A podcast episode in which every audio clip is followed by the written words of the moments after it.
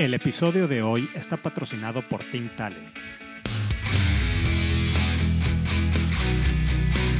Hola, ¿cómo están? Bienvenidos a un episodio del podcast de Human Leader. Estamos abriendo nueva sección, terminamos hablando de mujeres líderes ahora en el mes de marzo y ya estamos en abril. Y estamos, vamos, vamos a empezar a abordar un tema que la verdad es que nos han pedido mucho. A raíz del artículo que escribí acerca de conversaciones cobardes, y luego de conversaciones antifrágiles empezó a levantar mucha, mucha conversación, mucha comunicación y entonces me di cuenta que tenemos que seguir ahondando respecto a las conversaciones, pero sobre todo las conversaciones que se dan en las organizaciones, en las empresas, cómo se interrelaciona, cómo nos interrelacionamos los empleados entre sí en cualquier organización, en cualquier empresa que estemos. Entonces, bueno, para empezar estos episodios que vamos a estar transmitiendo durante el mes de abril, tenemos un gran invitado que nos va a acompañar hoy para abrir el tema acerca de conversaciones en las empresas,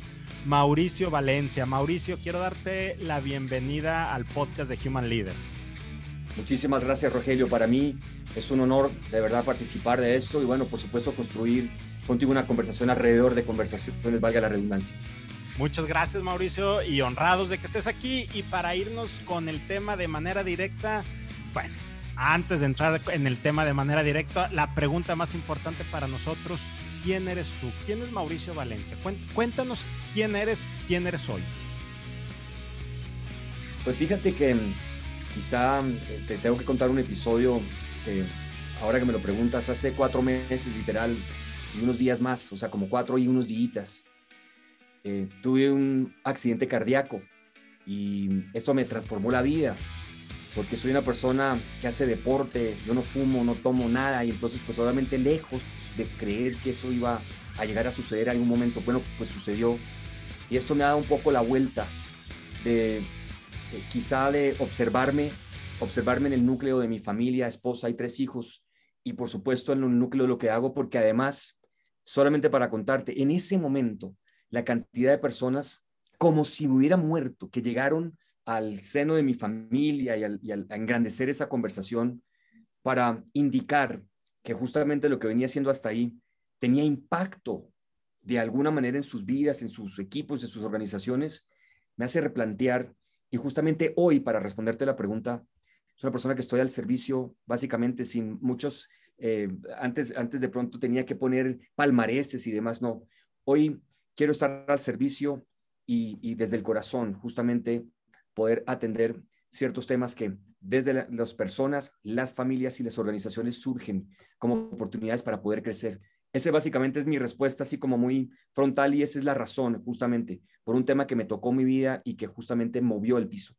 Mauricio, muchas gracias por compartirnos y honro el que estemos aquí el día de hoy, tú y yo, en el aquí y en el ahora y sosteniendo esta conversación. Y, gracias, gracias por estar y gracias por compartir, Mauricio. Con todo el amor del mundo, de verdad, muchas gracias a ti. Y bueno, ahora sí, entrando directamente a este tema, vamos, vamos a calentar motores. ¿Qué son, ¿Qué son las conversaciones en términos generales? Todos decimos que sabemos conversar porque más o menos sabemos hablar, y más o menos sabemos el uso del lenguaje y más o menos podemos conectar unas palabras con las otras, entonces decimos, ya, yo, claro, claro que sé conversar desde chiquito. Fue lo, de lo primero que aprendí después de, gatear. Pero realmente, Mauricio, ¿qué es una conversación? Pues fíjate tú que mm, eh, quizá voy a engrandecer esa solo la palabra conversación y vamos a poner el ámbito del lenguaje. El, el lenguaje es algo que contiene conversaciones, pero que también contiene cuerpo, también contiene emociones, contiene elementos que están presentes básicamente desde la biología humana. Entonces, casi que conversamos con nuestro cuerpo, conversamos con nuestras emociones, conversamos desde la misma palabra, desde los ejes que emergen y salen de la propia boca, pero no es algo que sale de la boca, es algo que somos, es es casi que viene inscrito, adherido. Ya somos esa conversación desde que nacemos. Entonces ya la emitimos, ya, ya convergemos en un elemento de identidad.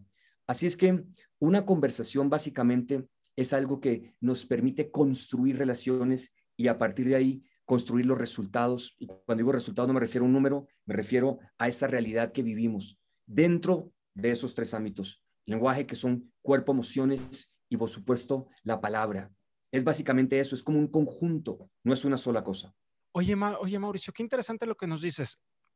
¿Cómo, ¿Cómo podemos aterrizar? ¿Cómo puedo entender que dentro del lenguaje haya cuerpo, ya haya emociones. ¿Cómo en esta conversación que estamos teniendo tú y yo en este momento, cómo están interactuando mi cuerpo, tu cuerpo, mis emociones, tus emociones? ¿Cómo, se da esa, esa sintonía de estos tres elementos? Pues fíjate que el lenguaje tiene que ver con las interpretaciones, con los significados. Y entonces permanentemente estamos adhiriendo en nuestro habitual conversar el elemento del significado del lenguaje. Entonces, con esos significados construimos las relaciones que construimos. Desde esas relaciones que construimos, construimos los estados de ánimo que de alguna manera eh, emergen desde nosotros y con nosotros, porque a veces los estados de ánimo se convierten en elementos sociales. Desde ahí emergen las acciones y las acciones, eh, por supuesto, tienen un eco en los resultados que obtenemos, en el valor que generamos o que no generamos. Así es que fíjate tú que desde el significado, desde la interpretación misma, ocurre ese fenómeno maravilloso de que emergen entonces las emociones y emergen los elementos y ejes de resultados o transformaciones desde la misma realidad. Así es que desde la interpretación es justamente eso. El lenguaje es un elemento interpretativo que tiene significado. Desde ahí tomamos esto que llamamos la comunicación. Ya. Oye, este, Mauricio, pero entonces lo que tú nos estás ahorita planteando de cómo lenguaje trae inserto las emociones y el cuerpo de quien está articulando, viene a romper mucho, no sé si sea la teoría, lo que siempre nos han enseñado a nivel organizacional, de que hay un emisor y hay un receptor y hay un mensaje, le quitas el ruido y ya fue todo. O sea, eh, antes veíamos una conversación dentro de una empresa, dentro de una organización, para centrarnos un poco en este ámbito, en este contexto, como que, bueno, vamos a quitarle el ruido que hay en medio, hay dos personas, nada más asegurarnos porque lo que yo estoy pensando no es lo que sale y lo que se pierde en el, en, el ambiente y lo que yo escucho. Pero ahora tú nos dices que el lenguaje es performativo, es creativo, este, es como una danza donde están entrando las, las, emociones, el cuerpo y, creador performativo, y va mucho más allá de una simple comunicación. Entonces, ¿qué significa romper, si lo estoy entendiendo bien, este paradigma a nivel empresa, Mauricio? Sí, fíjate, por ejemplo, te voy a poner los contextos en los cuales ocurren las conversaciones, y vamos a llamarle empresa, vamos a llamar que es un contexto que llamamos cultura. Ahí hay una cultura, ahí hay unos elementos significativos, hay unos elementos que pronunciamos como tradiciones. Y esas tradiciones emergen desde el lenguaje. Un lenguaje que a veces es consciente, a veces es inconsciente, pero que emerge y que llamamos cultura.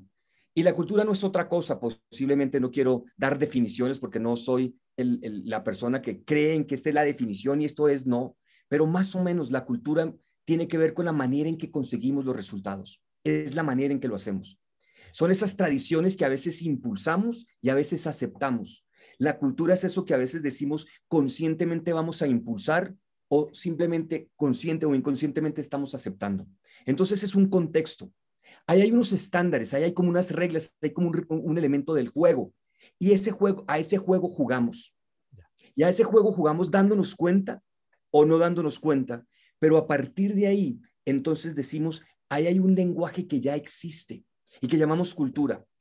Y por eso llamamos en el ámbito organizacional que si queremos transformar los resultados, tenemos que necesariamente preguntarnos si la cultura que está existiendo ahí, esas conversaciones conscientes o inconscientes, hay que transformarlas de alguna manera.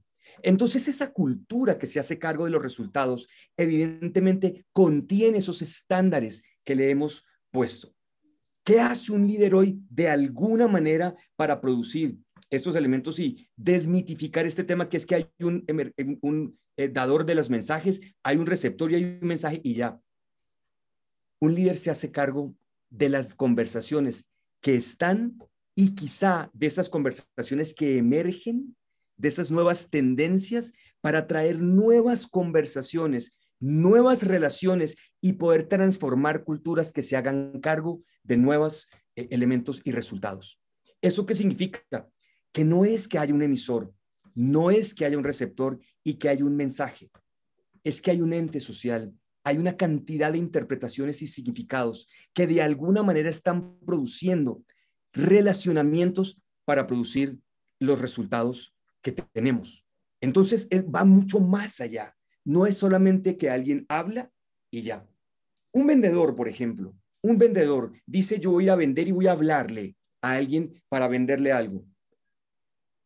Fíjate, en ese contexto, solo en ese contexto, emerge una persona que se compromete a establecer una promesa, a establecer otra promesa, porque hay dos promesas juntas, y danzar con esas promesas de quien promete y de alguna manera ese cliente.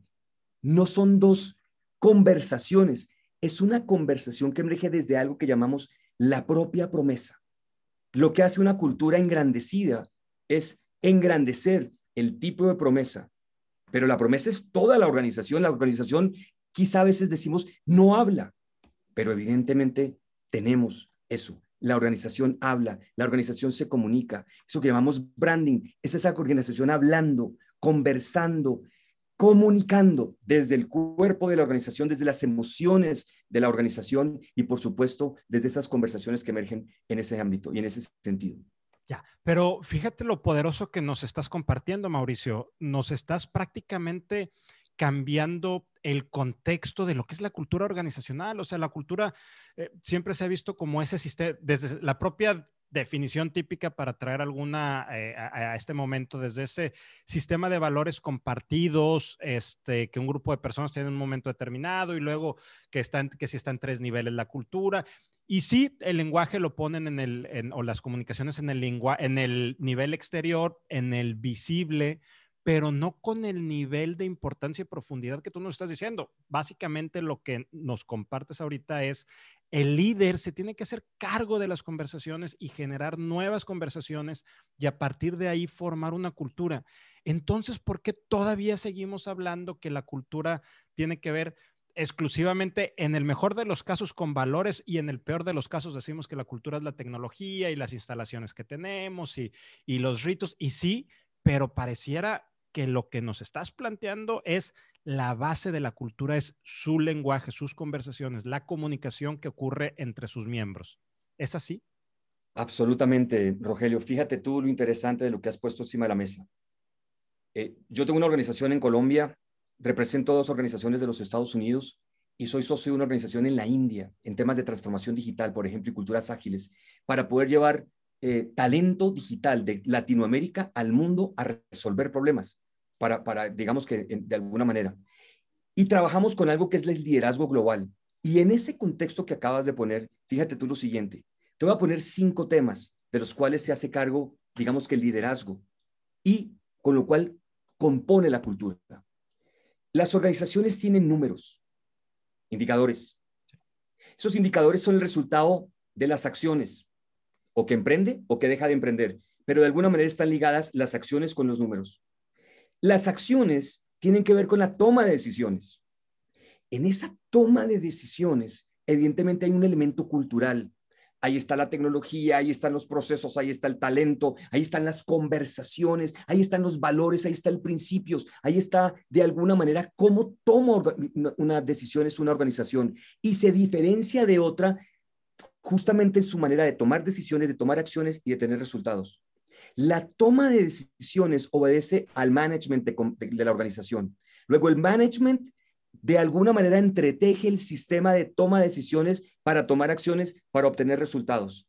Y el management es el producto del liderazgo, de esos componentes, de esos atributos, de esos elementos eh, que volvemos tradiciones, de esas interpretaciones entonces, en esos cinco elementos, si me los permites mencionar, el liderazgo impacta el management corporativo, el management, el proceso de toma de decisiones, el proceso de toma de decisiones, las acciones y estas acciones, esos números, esos resultados, esos indicadores. Si queremos transformar esto en una conversación consciente, decir, hagámonos cargo de esto, tenemos que revisar las acciones. De aquí pasamos a revisar el sistema de toma de decisiones corporativo, la cultura como toma de decisiones. De ahí entonces nos cuestionamos por el estilo del management que tenemos y finalmente este obedece al tipo de liderazgo que tenemos. Luego fíjate que todo está primero entretejido, pero no va como en vasos que no se comunican, que se desarticulan, sino que de alguna manera estos resultados son el resultado, excúsame la redundancia, del tipo de liderazgo, de este tipo de elemento interpretativo. De aquí surge lo siguiente, eh, Rogelio. Hay nuevos elementos que quizá no hemos sido conscientes antes para decir un líder tiene que tener una capacidad de construir relaciones, una capacidad de producir y transformar estados de ánimo y una capacidad de liderar conversaciones para hacerse cargo de la promesa que una organización le pone a sus grupos de interés. Eso es básicamente a nivel global lo que yo creo, por supuesto, con todo el respeto y con toda la, eh, armonía del mundo, que creo yo que es de lo que nos tenemos que hacer cargo hoy. Ya. Oye, Mauricio, y entonces dices, apenas nos estamos haciendo conscientes. Hay elementos que no estaban presentes o que probablemente no los habíamos visto. Pregunta de los 64 mil. ¿Cómo hacemos ese gran cambio epistemológico en las organizaciones donde siempre habíamos traído separado al individuo, lo que es la persona del profesionista y entonces nuestras conversaciones tenían que ser, como lo decíamos ahorita, emisor, receptor, mensaje y, nos decían que las emociones por fuera y entonces por ahí tengo un libro que, recientemente compré un libro usado de finales de los 80 que habla sobre los estilos de liderar, los, los errores de un líder y nunca habla del tema de emociones, de lenguaje, de, de estos temas. Entonces, es algo reciente y, y, probablemente o seguramente hay muchas empresas que o no se han percatado o no se han hecho conscientes. ¿Cómo empiezas a hacer ese cambio en una organización donde centres las conversaciones como el, ahora sí que como el centro de la cultura y al momento que pones la conversación, por lo que te estoy entendiendo, en automático pones al individuo, a tu empleado en el centro de la cultura organizacional porque te estás haciendo cargo de sus emociones, de su cuerpo y de su palabra expresada a través de lenguaje conversaciones. ¿Cómo haces el cambio, Mauricio? Sí, mira, Rogelio, esto es bien, bien interesante lo que, lo que platicas en este sentido y cómo lo, lo empiezas a armonizar. Fíjate que quizá uno de los actos más grandes que tiene el ser humano es prometer. Ahora, la promesa ocurre en un tiempo presente, pero se ejecuta en un tiempo futuro. Para que la promesa ocurra en el tiempo futuro, quizá tenemos que tener o construir como líderes un contexto de confianza. Máxime cuando estamos en tanta incertidumbre mundial. En general, no solamente por pandemia, en general. La promesa puesta se tiene que cumplir en algún momento, luego tengo que construir los ejes de confianza para poder que encontrar la recursividad de hacer que de alguna manera nos comprometamos como organización a cumplirla. Luego, lo más relevante de una organización es una promesa.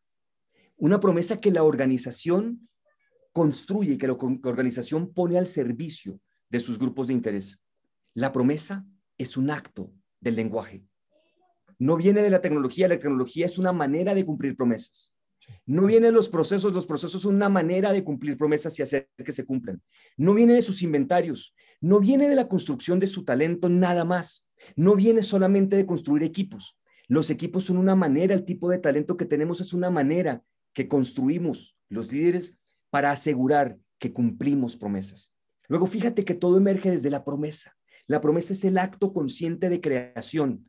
Y en esa creación nos comprometemos entonces a construir las conversaciones adecuadas, las relaciones adecuadas para poder cumplir con esa promesa. Para eso existe el liderazgo, para asegurar que de la promesa hasta el cumplimiento de la promesa se tejen o se construyen los elementos de confianza necesarios, todos los eh, eh, constructos organizacionales, todo el desarrollo organizacional, toda la construcción de ese talento, toda la construcción de esos mecanismos que de alguna manera se van a hacer cargo de cumplir la promesa.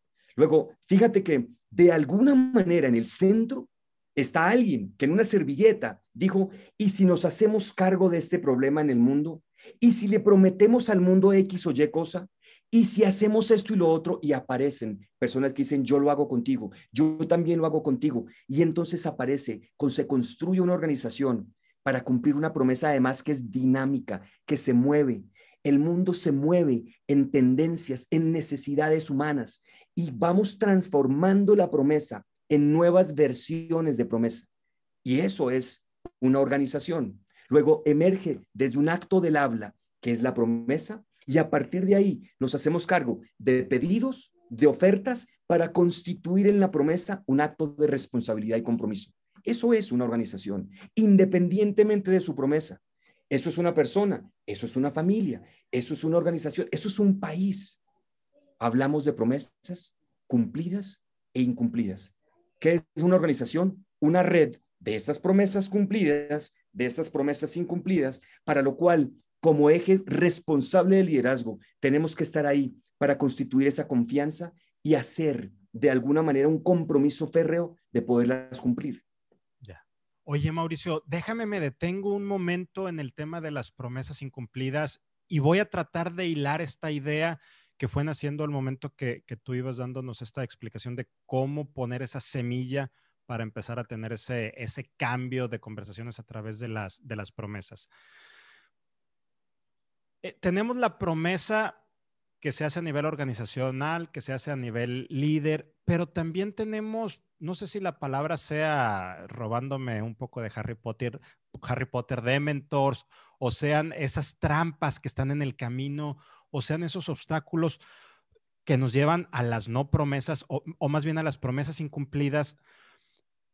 Y la palabra que me viene a la mente es ego el, egoísmo, los temas este, antiéticos. Detrás de un tema antiético está el ego generalmente. Y entonces de repente vienen temas de, supervivencia y el ego nos gana y las promesas se incumplieron a nivel organizacional. Lo vimos cuando empezó esto. ¿Cuántas empresas en pro de la supervivencia, lo que sea que signifique, afectaron las promesas que le hicieron a sus empleados a partir de esas conversaciones y luego lo estamos viendo a nivel eh, toda la gente cuando hay un resquicio para hacer algo indebido y lo vimos en las aplicaciones en las universidades elite en Estados Unidos de grupo de, gente este, con, con, cierto nivel económico y artistas y luego lo vemos aquí en México que políticos y empresarios se están metiendo en la fila para las vacunas.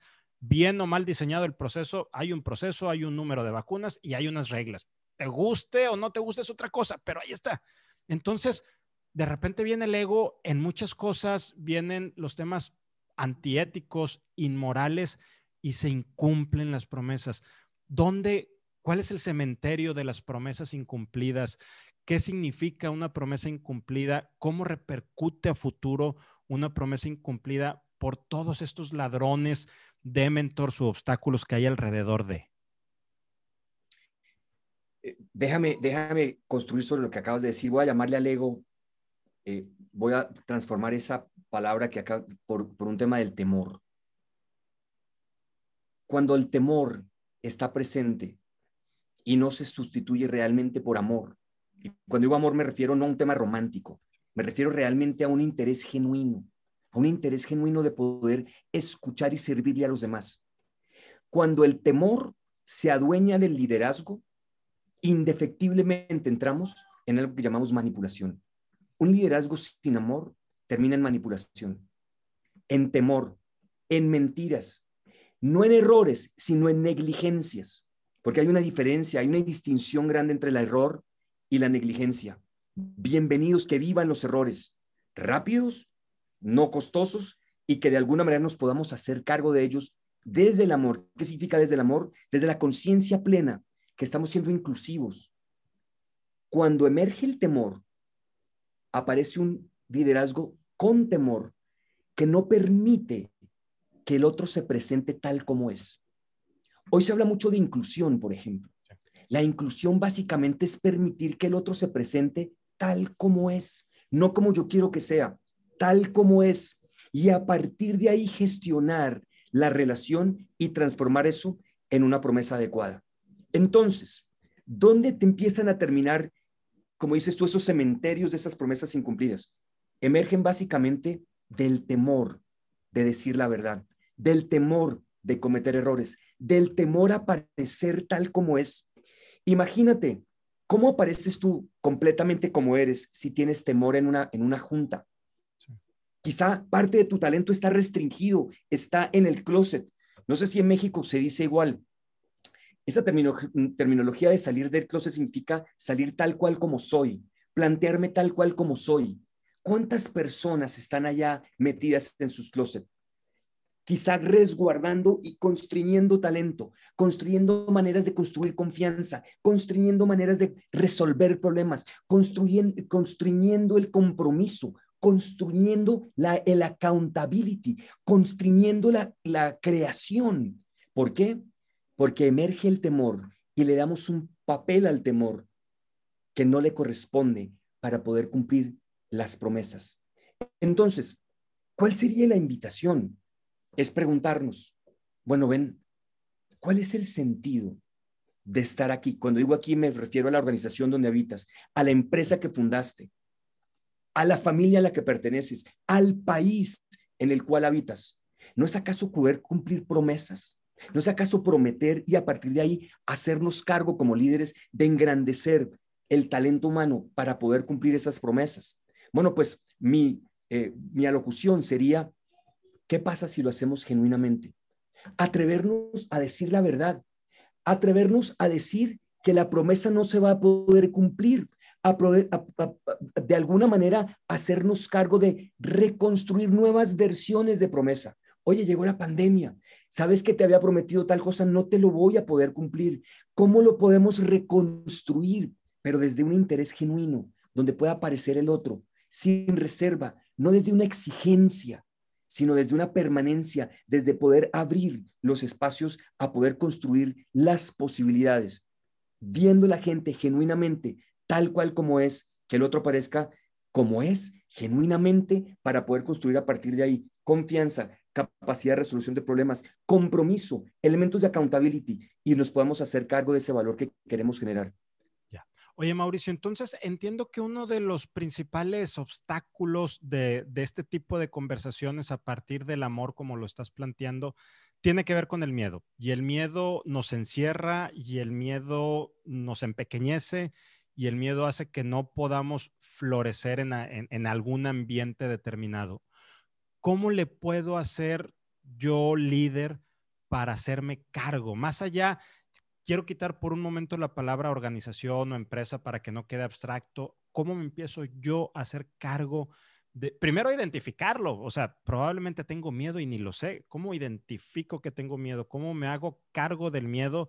Y cada vez que regrese, si lo logro saltar, pero regresa esa coherencia vieja del miedo, ¿cómo, cómo lo enfrento? ¿Cómo, cómo, cómo lo empiezo a manejar? Mira, no sé si en México se dice ser misionero, no sé si tú conozcas algún misionero en la vida, alguien que diga, mira, yo soy misionero, ah, me dedico a ser misionero. ¿Lo, ¿Lo, conoces? Sí. Bueno, imagínate que alguien toque la, la puerta de tu casa y te dice, ah, mira, Rogelio, vengo a habitar en tu casa. Tú me ofreciste tu casa, quisiera, entonces yo soy el misionero X. Tú dices, bueno, bienvenido, muchísimas gracias por haber venido, señor misionero. ¿Sabe qué? No tengo una habitación para ofrecerle, tengo el patio trasero, es a la intemperie, pero bienvenido a mi casa. Ahí le voy a dar una, una manta, una cobijita y usted se va a quedar ahí en ese, en ese, en ese lugar. ¿Qué crees que te dice el misionero? Pues probablemente se va a ir a otra casa. Bueno, yo te puedo asegurar que ese misionero va a decir, muchísimas gracias, Rogelio, gracias por hospedarme en su casa, usted solamente dígame dónde me tengo que hacer y yo me hago por una sola razón. Y es que su misión es más grande que la condición que tiene para dar la misión. Su misión es más grande. Ahí no hay temor, hay completa entrega. Entonces, digamos que aquí hay algunos principios elementales y quizá no me, no me, no me van a creer, pero los pueden practicar. Uno, cuando tú vives en gratitud, aparece la recursividad, aparecen los recursos para poder operar en la misión que tienes. Dos, Si perdonas y eres perdonado, evidentemente dejas como las deudas y el temor a un lado de tal manera que puedas ir ligero de equipaje. Tres, engrandeciendo. Engrandeciendo me refiero a en vez de pedir y pedir y pedir, poder ofrecer y servir. En ese sentido, desde el servicio, se engrandece la posibilidad de ver nuevas posibilidades, de cambiar tu estado de ánimo, de cambiar el estado de ánimo de los demás. Uno, gratitud. Dos, perdón. Tres, servir. Esos tres elementos, vitalmente, si los vives a plenitud, te van a permitir vivir una vida casi que sin reservas, donde el temor se pueda hacer a un lado. Si tú te levantas a servir, independientemente si eres persona, familia, organización, equipo, si te levantas a servir realmente, el temor casi que no cabe. Si te levantas a engrandecer y agradecer, casi que el temor no cabe. Si te levantas con la posibilidad de que antes que se termine el día, haber perdonado y haberte perdonado para poder engrandecer y empezar una nueva mañana, estoy seguro, Rogelio, que podrás empezar a ver nuevos recursos, nuevas maneras de operar. El mundo te cambiará y en general es así.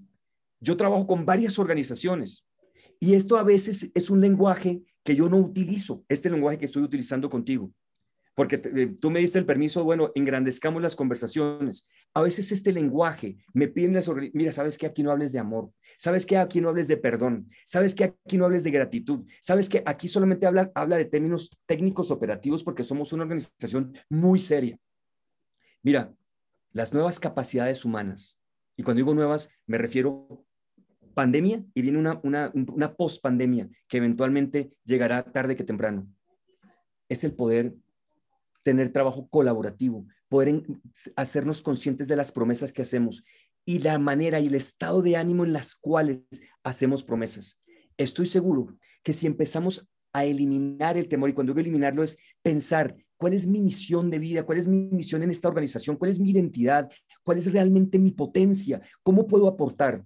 Y desde el servicio, desde la gratitud y desde el engrandecimiento de eh, poder establecer una misión adecuada diaria, podrás empezar a potenciar la inclusión. Y cuando digo la inclusión, me refiero a aparecer con toda tu potencia al servicio de los demás. Y eso es una manera muy distinta de conversar, de que simplemente te hagas cargo de esas promesas que a veces te dicen, te lo tienes que hacer así, lo tienes que hacer así, y de lo cual te estás perdiendo al no poner eso al servicio de los demás. Mauricio, quiero agradecerte de corazón esta conversación que hemos tenido el día de hoy. La verdad es que hemos, nos has compartido, más que hemos, tú nos has compartido conceptos muy profundos. Me quedo totalmente con el tema de, de, la gratitud. Siempre he creído que la gratitud conecta con nuestra espiritualidad más allá del tema, del tema religioso. Y, gracias por poder hablar en, este lenguaje, quitarle los, eufemismos y los términos técnicos y todo aquello que de repente este, a los managers les encanta y podamos hablar desde la persona hacia las personas. Te lo agradezco totalmente. Pero, y, y sobre todo, la manera tan diferente que nos estás dando para entender las conversaciones y cómo, cómo empezar a hacernos cargo, a llevarlas eh, a partir de lo que somos nosotros. Mauricio, quiero agradecerte nuevamente el que nos hayas acompañado el día de hoy, pero antes de irnos, alguna pregunta que yo no te haya hecho respecto a este tema de las conversaciones en las organizaciones y sea importante traer a esta mesa de conversación o alguna reflexión final que nos quieras dejar.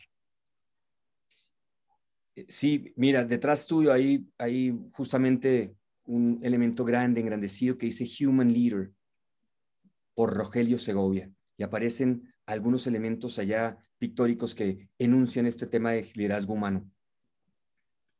Yo creo que es momento de regresar, y cuando digo regresar es que a veces nos vamos como perdiendo, de regresar a poner al ser humano en el centro de cualquier creación. El ser humano es responsable de sus conversaciones. Tú me has dicho, ¿qué pregunta no te he hecho?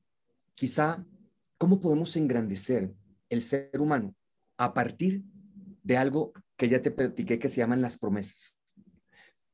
¿Cómo hacemos para empoderar? Quizá tres, tres elementos finales.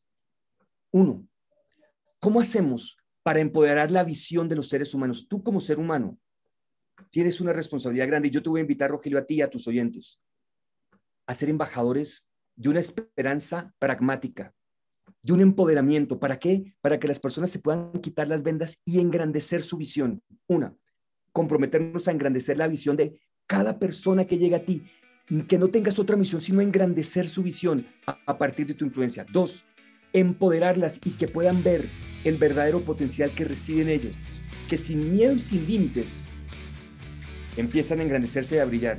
Y tres, a tomar acción con riesgo, a volverse personas valientes. Valentía no significa que el temor no exista. Lo que pasa es que la misión es tan grande que es más grande la acción que el temor que recibe y por eso le llamamos valentía, coraje. Luego, tres elementos vitales. Engrandecer la visión de los seres humanos que te encuentres todos los días, Rogelio. Dos, empoderarlas, hacerles ver su grandeza. Y tres, que puedan tomar acción consciente, porque obviamente el mundo se, se transforma a partir de acciones concretas, pragmáticas, que puedan impactar la vida de los seres humanos que tenemos a nuestro alrededor.